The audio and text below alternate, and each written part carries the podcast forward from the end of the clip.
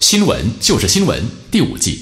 你好，我是地聪。我们录音的时间和日期是三月十八号的晚间，刚好在今天呢，发布了一则来自于马来西亚的消息，说的是马来西亚首相兼财政部长安华，他嘲讽前朝领袖在失去政权之后，因为害怕遭到反贪污委员会追查和内陆税务局追讨税务，试图利用种族情绪使马来人憎恨其他的族群。这个信息是来自于新洲网的报道，时间是三月十八日星期六。安华说：“爱国主义、种族主义和宗教偏见，爱国主义、种族主义和宗教偏见是无赖的最后避难所。”用词非常之强烈。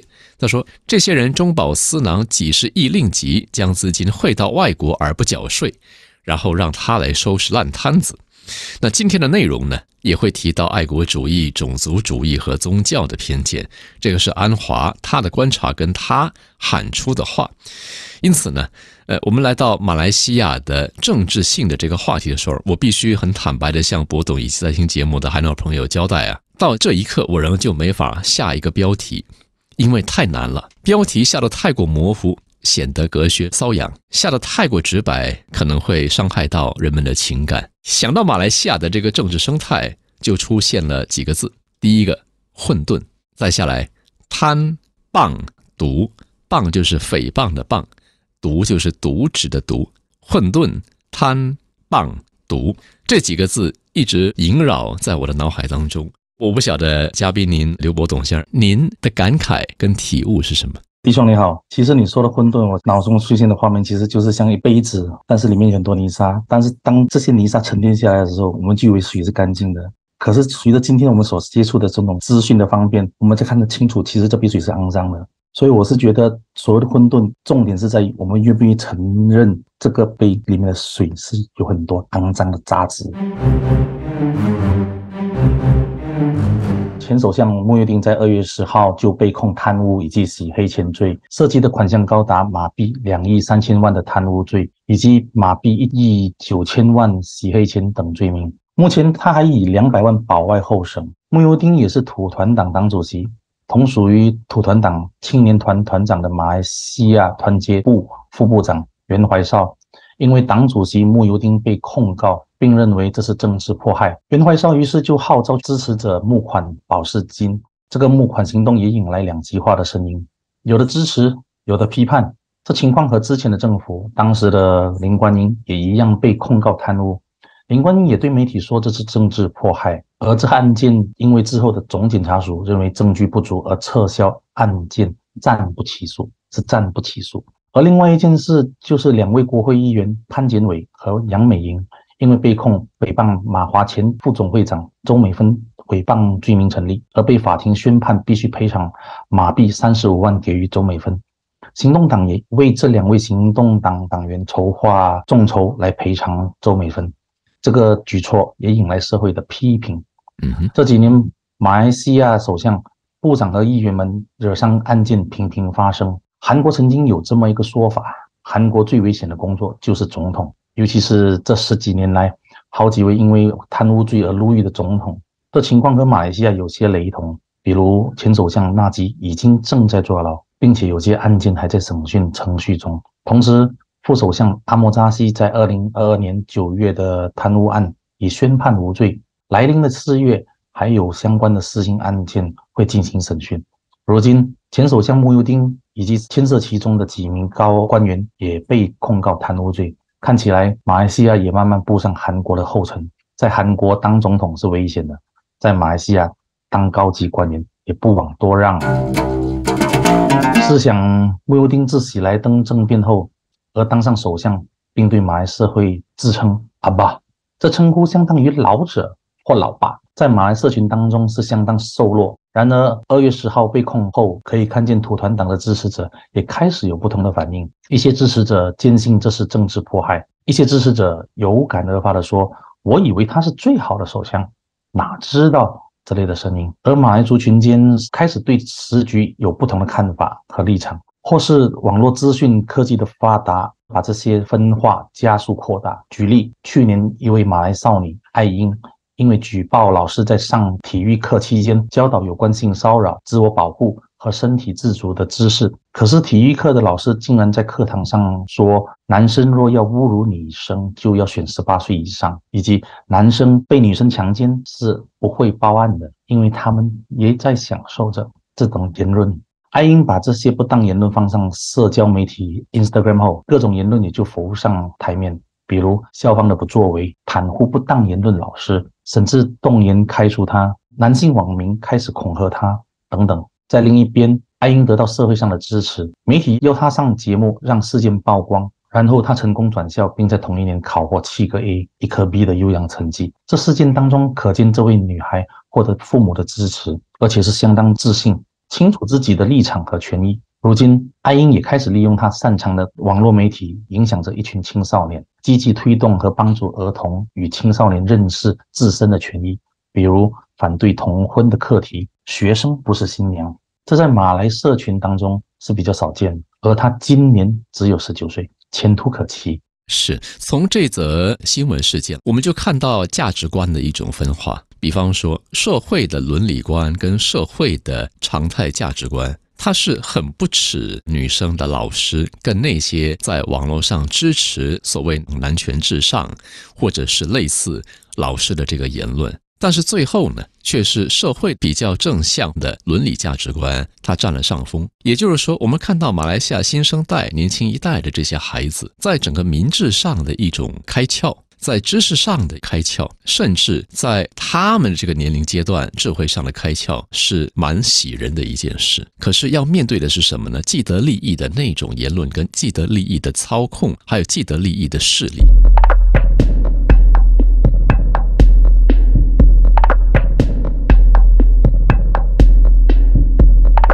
去年一部打破马来西亚电影票房纪录的本地制作的马来电影。片名叫做《莫基劳英雄崛起》，这一部创下马来西亚电影票房纪录的马来语电影《马基劳》，当时十七天的票房累计高达马币四千七百二十万的票房纪录。同期放映的有《Doctor Strange Two》，票房累计也没有这部电影高。一直到电影下画的时候，这部电影的总累计票房高达九千七百万马币，这个记录也把之前的《Avenger Endgame》所创下的记录给刷新了。历史学家和社会评论都觉得这部电影扭曲了事实，扭曲了历史，利用民族英雄的故事来传达政治议程。想要传达的不仅仅是马来人必须团结一致，刻板意识是单一的马来民族必须团结对抗引进外来族群的英国殖民政府。马来人不能在自己的家园失去主权，马来人必须团结一致，拒绝经济分裂。电影里所影射的外族势力。却是英国从印度引进马来亚的锡克族。嗯，锡克族在电影里给马来族群暴力镇压，而真实的历史是，因为彭亨州处于贵族和彭亨州苏丹的内战，当时的锡克族是扮演维持和平的角色，并不是镇压。是是，其实民族自豪感的电影世界各地都有，史泰龙的《Rambo》第一滴血，李小龙的《精武门》，俄罗斯和乌克兰共同制作的传记电影。朱基三零九，塞瓦斯托波尔讲述的是二战时期苏联民族女英雄以一己之力射杀三百零九个德国军官等等。这类电影如果只是为了提升民族自信和优越感，那是无可厚非。但是如果扩散到仇视某些族群，那是非常恶劣的，是因为选择以这种软性的方式作为一种事实历史扭曲的手段。纵观历史，我们都看得到。鉴于票房的效应，人们是有些担忧这类电影会如雨后春笋般的一部接一部的拍。时事评论员吴小宝就写道：“这部电影已经不是纯粹的历史中存在的人物，事实上，他成为本国抗争史的重要符号。如何打造他的形象？”无可避免将成为民族主义工程的一部分。在这部电影里，一些不合逻辑的对白，主题朝三暮四，意思是马来族群主义。试想，这部电影的时代，它的时代背景是十九世纪的一八九二年，可是民族主义是二十世纪才出现的意识形态，然而电影却强加进去，意思是维护马来皇室。奇怪的是，整部电影代表皇室和殖民政权对抗的马苏丹却从未现身。最后，男主角的一番对白又再度将伊斯兰教凌驾于皇权和民族之上。男主角他说：“马来人无法单靠传统、皇权以及马来文化来维护荣誉与尊严。我们若能坚信伊斯兰，那才是马来人真正的荣誉与尊严。这台词直接把伊斯兰教当成身份认同的核心，马来族群传统和皇室至上，这被完全搁置。导演的叙述能力或许不能驾驭多项课题，比如殖民政权对马来皇室、马来族群主义、伊斯兰主义多元文化的相互关系平铺直叙，最后只选择一刀切的论述：马来族群要维护伊斯兰。你试想下，这部电影就像以前我们小时候看的那个李小龙一样。看完之后，我们自己在家里就自己去打造一把双截棍。是是，当年的叶问看完了之后，全世界各地兴起多少人学咏春的风潮。是，我们再根据马来西亚国民大学马来文明与自然文明研究员 Faiza Terani 的说法，我来引述一下他怎么说：一部被歪曲历史事实的虚构电影，可以振奋精神，但也可以播下对这个国家、对其他民族和种族深深的仇恨。更重要的是，所谓的客观的马来伊斯兰历史。实际上是一点也不直观，而且曲折。这部电影显然选择将当今锡克族、锡克教徒等少数民族的角色置于完全错误的境地，一番虚构篡改、歪曲历史事实，也可能导致我们的社会出现非同寻常的分裂，而这种分裂已经准备好了。或许这也是可以为上一次大选的成绩做出解答：为什么伊斯兰党是最大的赢家？比一比，二零一八年。伊斯兰党的国会议员从十八席增加到二零二二年的四十三席，成为了国会当中最大的党。然而，皇室和伊斯兰教的矛盾自建国以来就已经存在。宪法上，马来西亚最高元首杨迪布端阿贡就是伊斯兰教的宗教领袖，而不是宗教师。嗯哼。举例，曾经在二零一七年发生在柔佛麻波的事件，一家只为穆斯林洗衣服的洗衣店被宗教师力挺，并对媒体说。非穆斯林的衣物不干净，之后被柔佛苏丹勒令关闭，不准在柔佛州开设洗衣店。这一则新闻也让柔佛苏丹迎来许多支持。当年皇室在媒体上的形象也是多面的。首先，我们先来看看国家元首的责任，如任命首相以及委任内阁成员、解散国会、宣布紧急状态等等。皇室实质上在政治上并没有任何权利，也就是不能够干涉政治。这是马来西亚宪法限制了皇室的权利。然而，这五六年来，马来西亚政治处于动荡多变，偶尔会听到民间希望皇室可以对国家人民做些什么。举例，如果皇室曾经大力批评穆尤丁政府处理新冠肺炎防疫不力，导致疫情爆发。正当批评此起彼落的时候，一则皇室非法开发七万平方米国家保留地的新闻。就在不久后被报道出来，嗯，皇室对政府的批评也就慢慢收敛。另一则新闻是在二零一九年五月，时任的首相是马哈迪。这则新闻揭发了二零一七年的时候，马来西亚政府宣布新柔地铁路段之后两天，该路段土地拥有权就转到皇室名下。这一则二零一九年的新闻被报道之后，马哈迪说，如果皇室能够证明他们有付款。政府也会支付他们该付的款项给予皇室。记者社交媒体的方便，这几年下来，人民看见权贵高官们都在国家危难之时，各自有各自的盘算，不断为自己进账，各自都在暗度陈仓，丝毫不觉得网络媒体的方便如同天窗。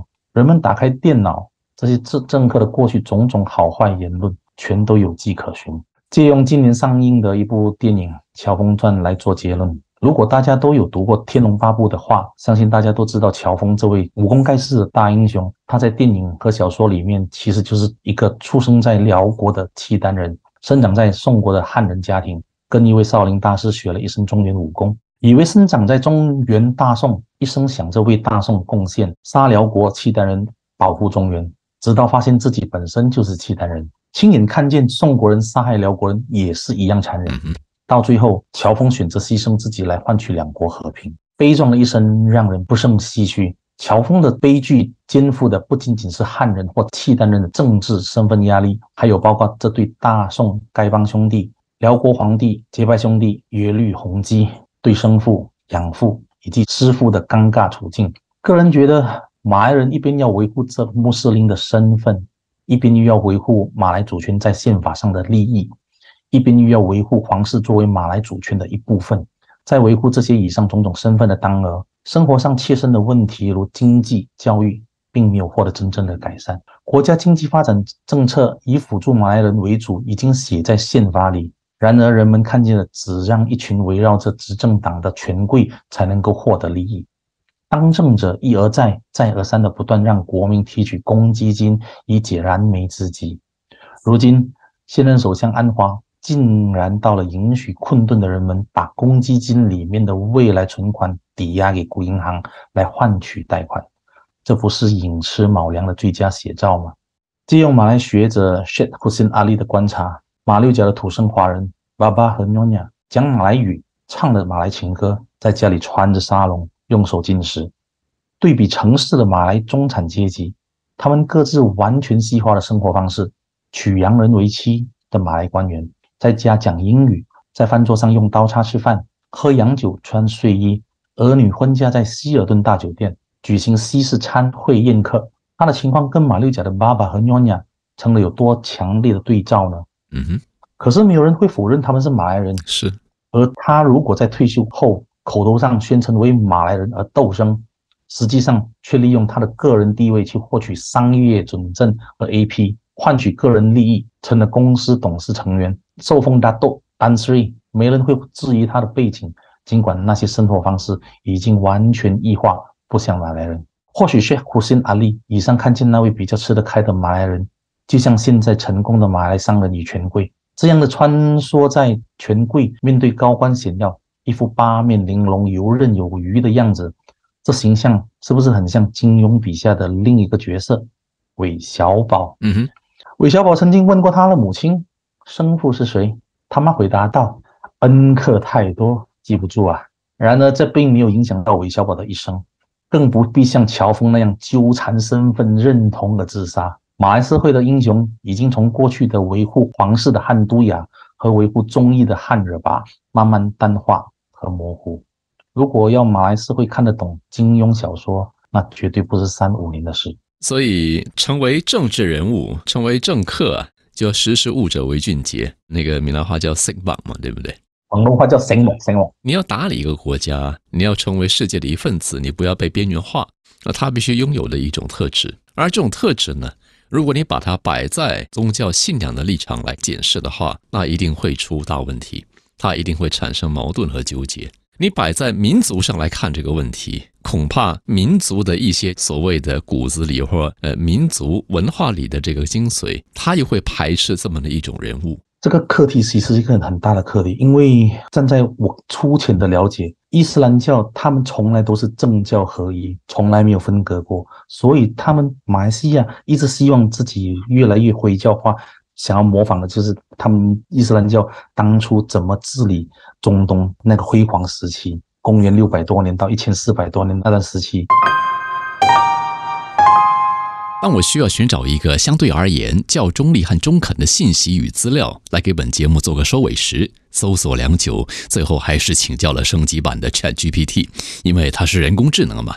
但是为了再次确认，我向他发了道问题：“请问你主张政教合一吗？”他回答：“作为一个人工智能，我不会主张任何政治立场或宗教信仰，我只能提供信息和回答问题，帮助用户更好地了解相关主题。”任何涉及政治或宗教观点的问题，我会尽可能客观中立的回答，而不会倾向于任何特定观点。我问 AI：“ 马来西亚是政教合一吗？”他回答：“马来西亚的宪法明确规定政教分离，并且保障公民在宗教信仰和实践方面的自由。尽管马来西亚的国家宗教是伊斯兰教，但它不是政教合一的国家。”然而，由于马来西亚的多元文化和宗教背景，政府和社会仍然面临着许多涉及宗教和族裔问题的挑战。接着，我要 AI 举出历史上政教合一失败的事件。那我们跳过 AI 的实例举证，您自己去找。那我们直接听 AI 下边这句话：这些例子表明，政教合一的尝试并不一定会成功，而且可能会导致很多问题和冲突。因此，在当今世界上，大多数国家都试图保持政教分离的状态，以确保公正、平等和宗教自由。然后，我再请 AI 列出历史中政教合一成功的例子。他如此回答：历史上存在一些政教合一的成功例子，但这些例子也存在着争议。沙特阿拉伯是一个伊斯兰教法王国，政治和宗教权力高度集中。沙特阿拉伯在宗教和文化领域发挥着重要作用，例如管理圣城麦加和麦地那，组织宗教活动等。虽然沙特阿拉伯政教合一模式在某种程度上成功实现了伊斯兰教教义与政治的统一，但它也存在一些问题，例如政治权力滥用宗教权力、政府控制言论自由等。回应的结尾，AI 如此说：“需要注意的是，政教合一的概念是非常复杂和敏感的话题。每个国家和文化都有自己的特点和历史，因此不存在一种通用的成功或失败的标准。”听到这里，您大概察觉出了什么猫腻，对吧？是的，第一，AI 回答的潜台词。似乎也不怎么主张政教合一。第二，负责制作、编辑和剪辑的是本人，我也筛选了 AI 的回应，不是吗？第三，您认为我的制作能够偏离政治正确太远吗？第四，您认为贪钱练权的政客和既得利益团体不会以符合他们自身利益的信息及方式来喂养 AI 吗？所以，在听节目的朋友，什么是真实的？什么是虚幻的？什么是虚构的？因此，您认为我们能绝对超然于混沌吗？这是二十一世纪的新篇章，您准备好了吗？感谢您的收听，我是地聪。